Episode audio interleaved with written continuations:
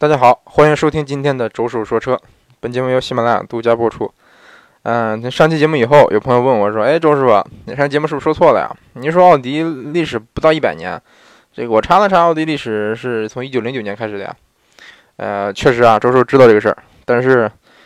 呃，但是这是周叔个人的看法啊。我个人倾倾向于认为，这个奥迪的历史是从一九三二年开始的。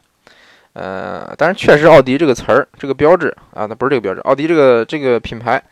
它在一九零九年就就确实申请了，确实这个注册公司了。但是你像现在的奥迪，它四个圈儿，是不是？四个圈代表什么？代表四个汽车厂商，然后联合起来，它叫全称叫汽联厂，就像这肉联厂一样，它叫汽联汽联厂。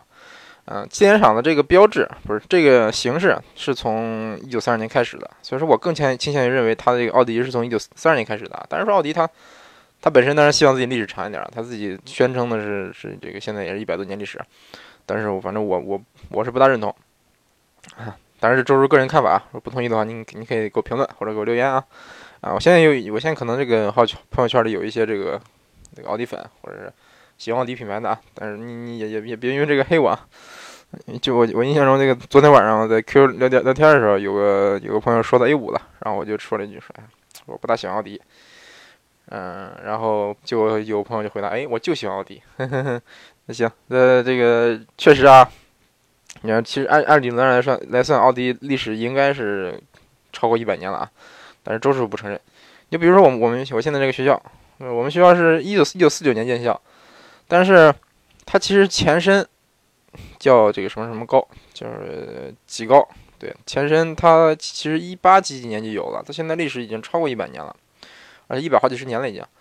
嗯，但是我们，但是你无论是百度啊，或者是在官网查，它的它的这个年份都是写的一九四九年建校。他也就是说他自己他都啊，当然说主主页上肯定写了，写了这个历史怎么怎么样的。但是你遇上那些像我们遇上那些其他的那些名校，比如说。真的历史比较悠久的百年以上的名校，总觉得有点这个低人一等那种感觉啊。就比如说这个剑桥，是不是？总觉得低人家一等。当然跟剑桥这不是低一等，低好几等。嗯，所以说，啊行，这这个这个这个事到此为止啊。说正事儿。嗯，正好咱上期节目说过这宝马历史够不够一百年啊？因为我当时记得不太清楚，我就觉得说差不多应该到一百年了。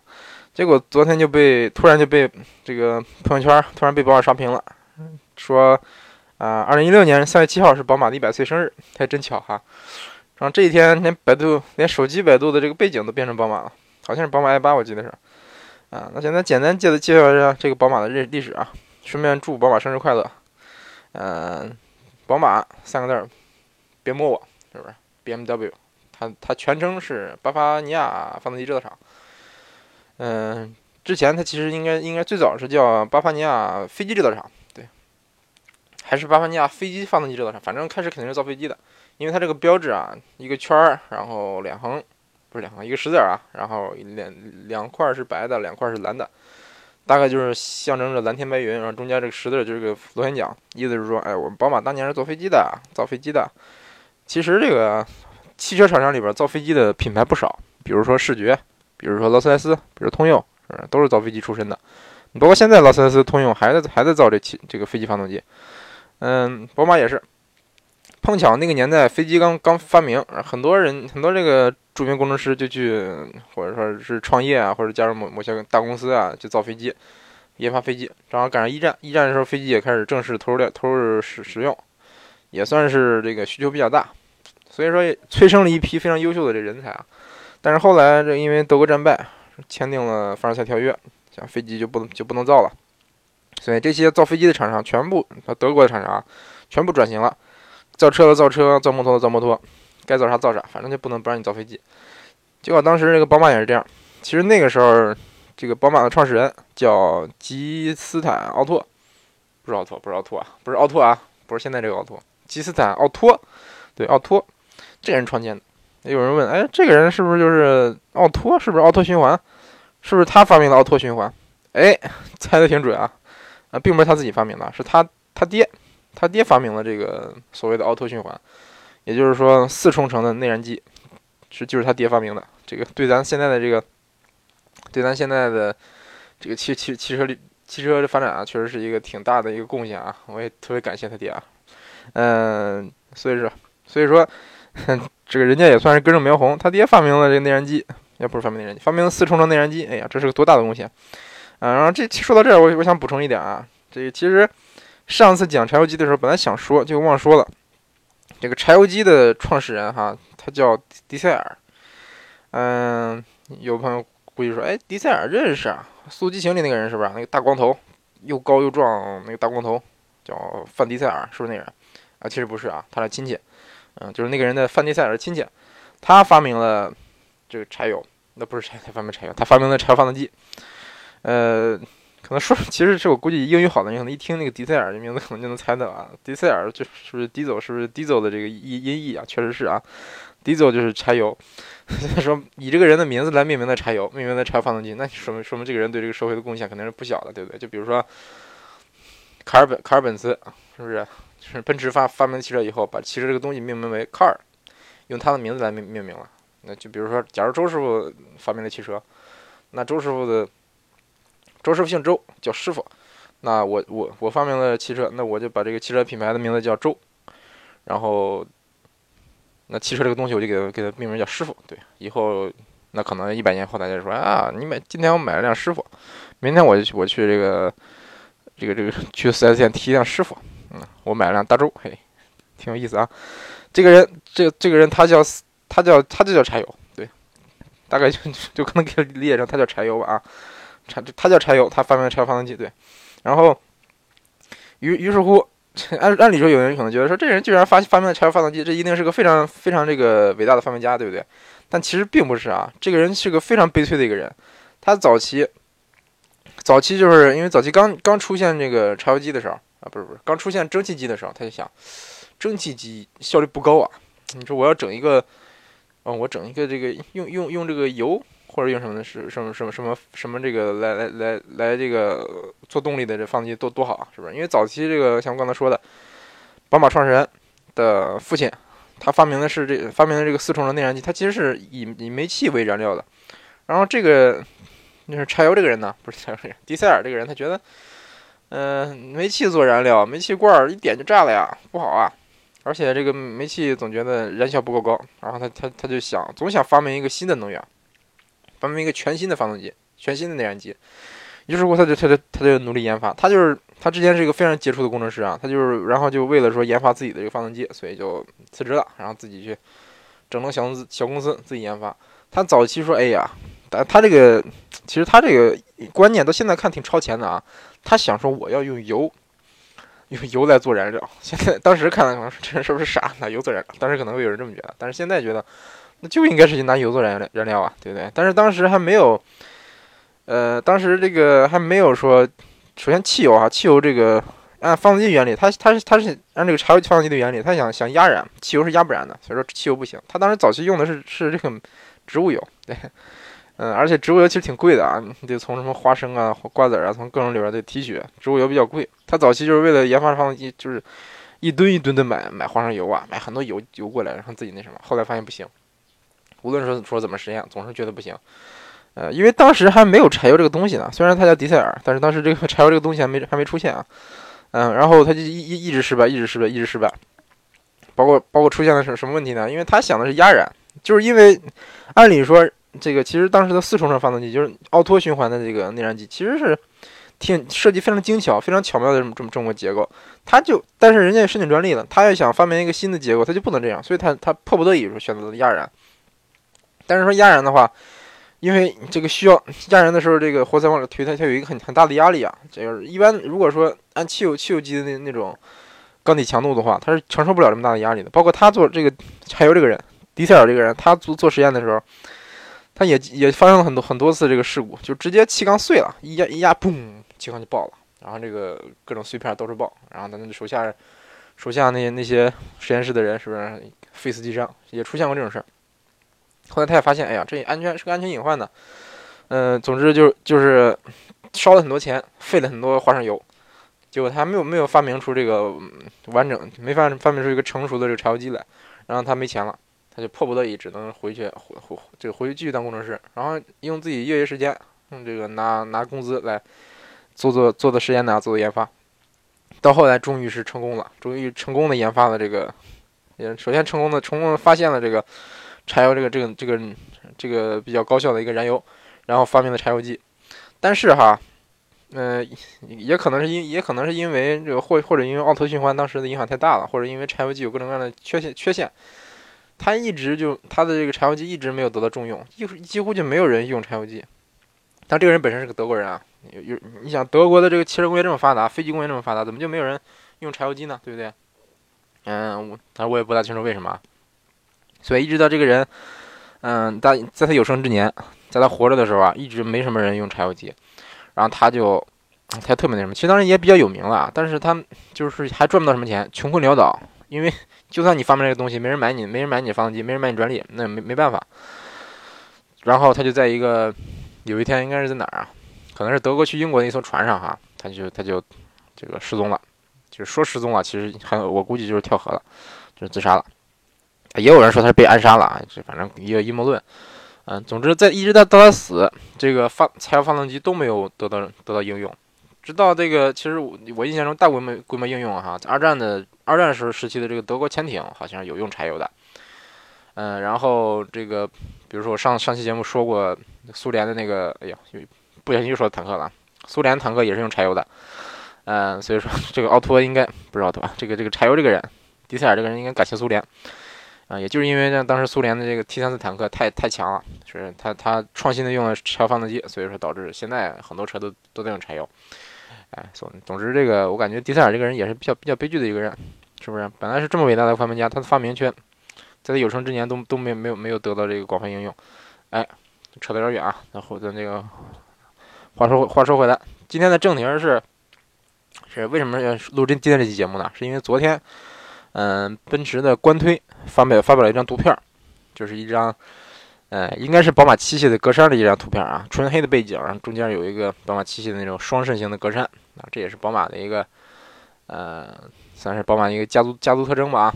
一个百年的一个传承，啊，不到百年啊，几十年的一个传承。然后它它下面它下面这个这个附附了一句话，但是德语，那第一个词儿啊，第一个词是 Danke，Danke 是谢谢的意思。单给什么什么一百，反正这个翻译过来是，呃，正好正好那因为那天是宝马的，嗯，宝马的一百岁生日，所以说他他翻译过来是这个感谢你这一百多年来的竞争，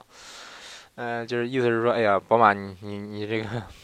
意思是说，我我我大奔驰创建比你宝马早很多，你来你来之前我独孤求败，完全没有对手，你来了以后我稍微有点对手，我不至于这么无聊，大概就这么意思。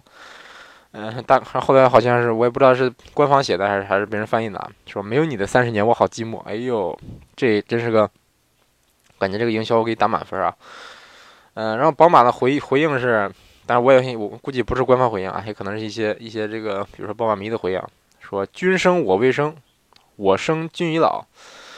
哎，意思这个这个估估计不用我翻译了，意思就是说，大概意思就是说。啊，你出生时候比我早，但是我出生以后你已经不行了。但这个话说的有点大，奔驰人家完全没有不行。嗯，通过这个事，咱有的朋友说，你看奔驰宝马不带奥迪玩，那两两个两个 B 说我不代表不带同学玩，是不是说奔驰宝马比奥迪强很多？其实我感觉也不一定啊，我感觉也不一定是强很多。嗯，但是总之这这个，因为这个这个事儿确实他俩他俩在撕逼，也不能说撕逼吧，就是一种亦敌亦友的这么个关系。嗯，我看现在想想也是挺好的一个关系。就像这个当年的，当年的谁呀？嗯，好吧，我也想不想不出什么例子来。啊，对，就像孙悟空二郎神，好吧，这个例例子举的不不大贴切啊。啊，总之这个像像广告圈广告圈里这些各个品牌汽车品牌撕逼的这个事儿，啊，有不少有不少很经典的案例。比如我特别记记得特别清楚的是，当时当时这个加利福尼亚吧，加州有一个广告牌儿，本来是一个奥迪奥奥迪的广告牌啊，他开始开始贴了广告，是一个。上一代奥迪 A 四的一个广广告，呃，不是上一代，啊，不是上一代，就这一代，这一代奥迪 A 四还还没有换代的这一代奥迪 A 四的广广广告，嗯，说什么什么什么，比起下棋，比起下棋，我更愿意去开车，大概就这意思，意思就是说，哎呀，我这个奥迪太有驾驶乐趣了，我我我不想下棋，我我我想去开车，但我也不知道他他我也不知道他是他是怎么想到下棋下棋这个事儿的，嗯，反正这个这个他就。按按理说应该就是自算自娱自乐吧，结果他，你自娱自乐就得了。过两天他把我广广告牌换了，他换了一个，他写写一个 Your Move，BMW，意思就是说该你走了，宝马。呃，这这明显就是挑衅啊，说了都挑衅。啊，当然是，其实我觉得，你说你说这个奥迪 A 四有什么驾驶乐趣啊？你跟宝马叫板，我是觉得有点自讨苦吃啊。结果过两天宝马的他他就在旁边又贴了贴了广广告牌，不是贴广告牌，就是竖起的广告牌，写着说 checkmate，画上面画了一个画了一个宝马 M3 的一个一个一个这个正脸，然后上面写个将军，意思就是说，哎，奥迪说你赶紧走吧，宝马说将军，我 M3 秒杀你一次。哎，现在有人说这是不是打脸了？结果这过过两天奥迪又又寄了广告，又又寄寄寄了广告，写了个哎是这个奥迪二八，啊就是上一代二八不是不是这代二八二八现在还没改款写的上面写了个 check yourself 就意思是说将自己吧意思是说你 m 三是不是？我二八比你更强。然后后来这个宝马就不跟奥迪玩了因为宝马当时也没有超跑啊没有说这个可以跟二八相提并论的跑车但是赛车是有但是超跑没有那时候也还没有没有 i 八呢。然后这个后来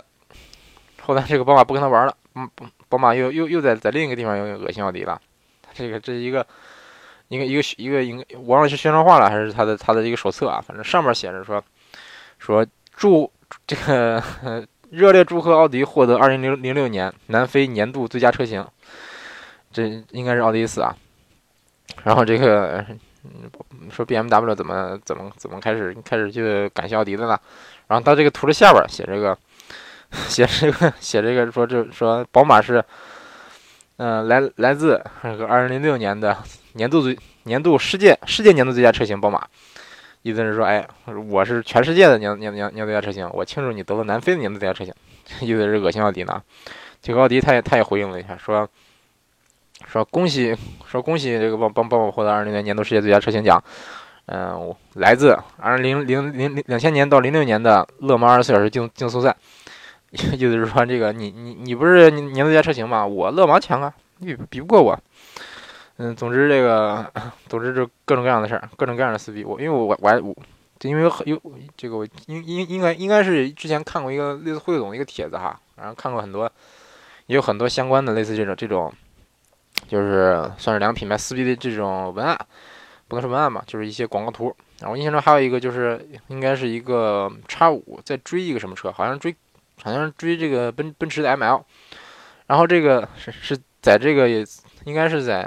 在非洲的一个草原上啊，这个这个照片。然后后边那个宝马叉五，它画成它这个车漆喷成了那个那个豹皮的一个颜色，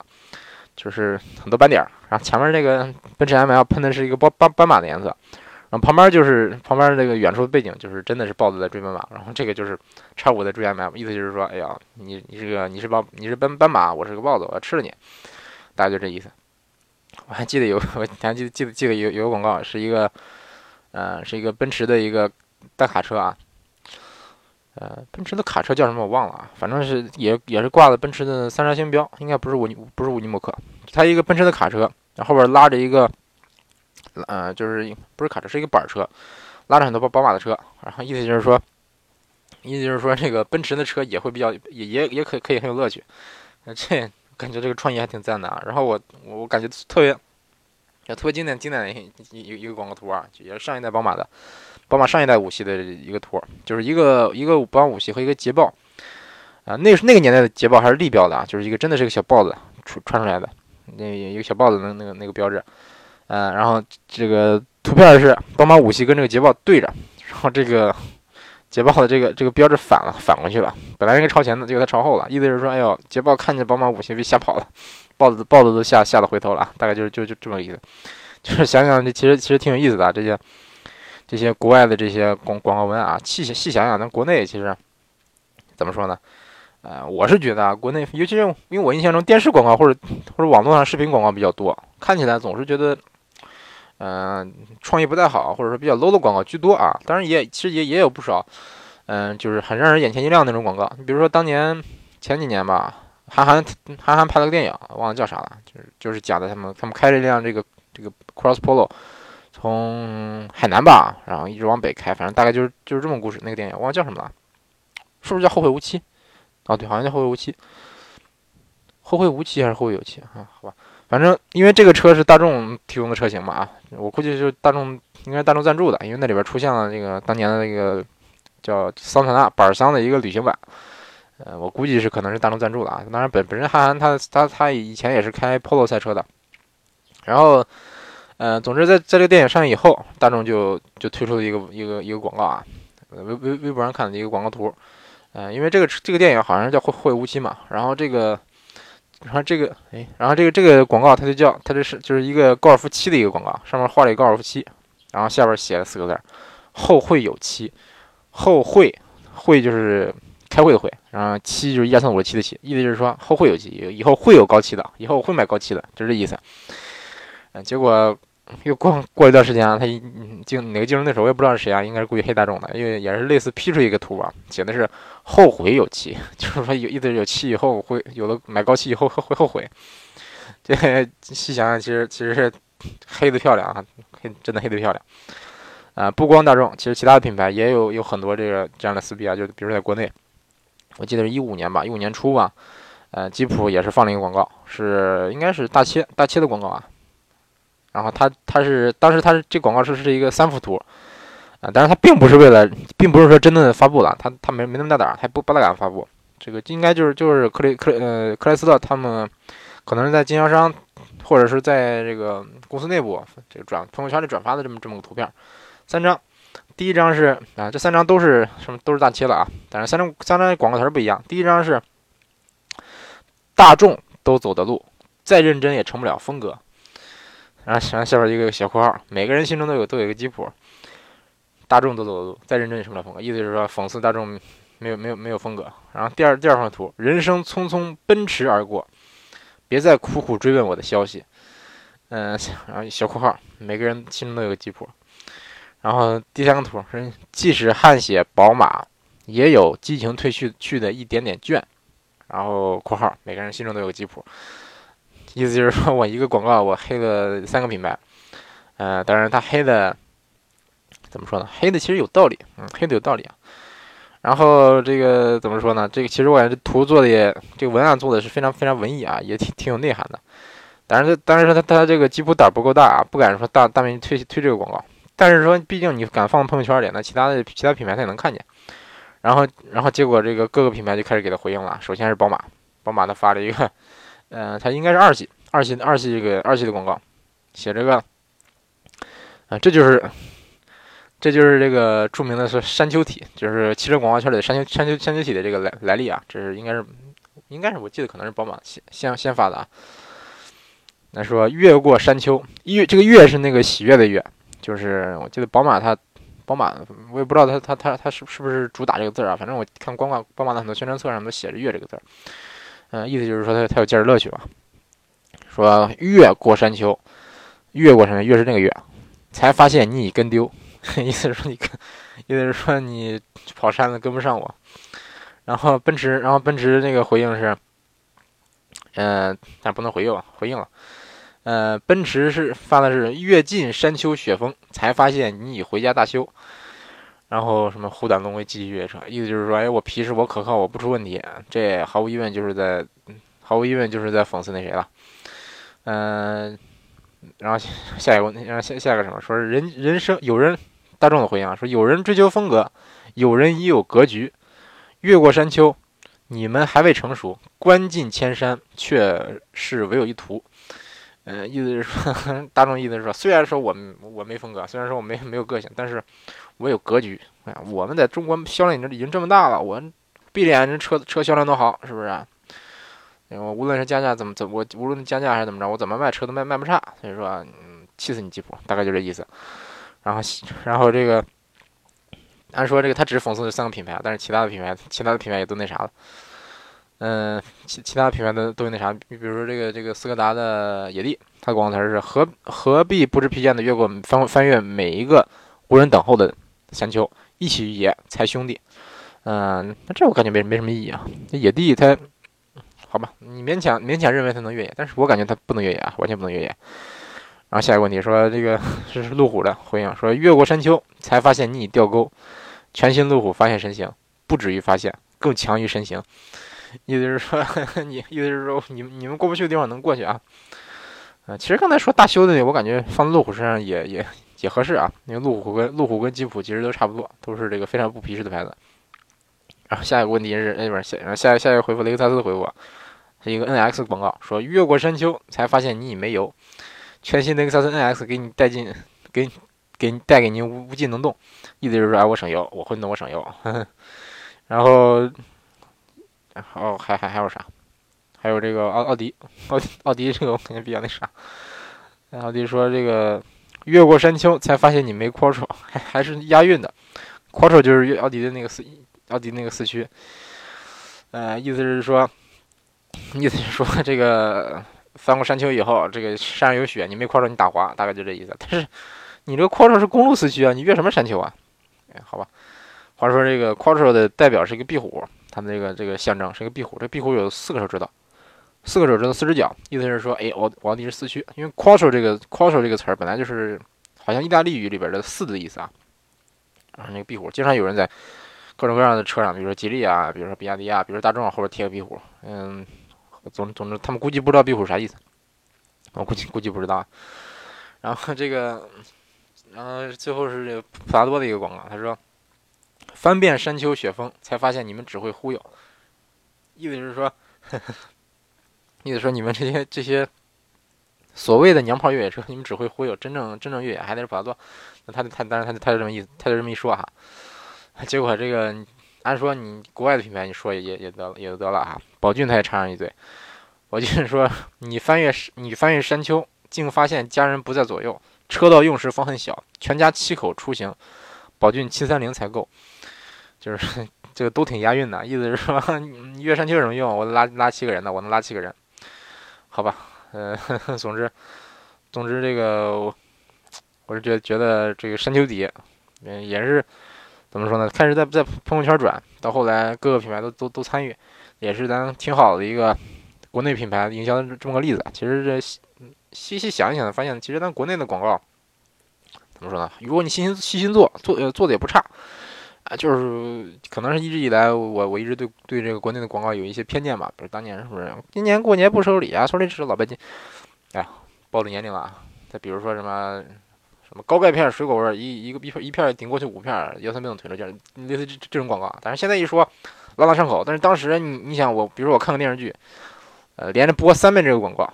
连真真真的，一连连播三遍，一天你得播十好几遍，然后每次都是三遍连播，这这这这么这么循环洗脑式播放这些广告，就感觉反正我对我来说，我是从来没有买过这东西啊。但是说虽然能记住，但是说，总之就就对这种感觉，就就对这种广告有点感觉有点反感。嗯，就所以说，挺挺希望说，在国内的这一些，这个，反正不不光是汽车厂商，包括各个各个品牌，能做一些，尽量多用心的做一点这这种，从我们眼前一亮，就是让让你看都都都能看得赏心悦目的这种这种广告，对不对？包括电视广告，包括平面广告，就比如比如说超级碗的广告，是不是？超级碗有很多经典的汽车广告，因为超级碗这个广告非常贵，很多这个主机厂、这个大厂都都都去给他投资。然后这这里边广告，因为这个真的是太太贵了，所以说这这些厂商都会把这个广告做做的尽量精。嗯，也，哎，总之，就这么个希望吧啊！那今天咱就简单简单总结一下这些有关广告广告的这些事儿。那行，咱这期节目就先聊到这儿啊，嗯，聊的也不短，接近三十分钟。然后，呃，还是那句话，希望希望大家关注哈，关注周叔说车这个账号，不光是关注咱这专辑啊。那行，咱下期节目再见。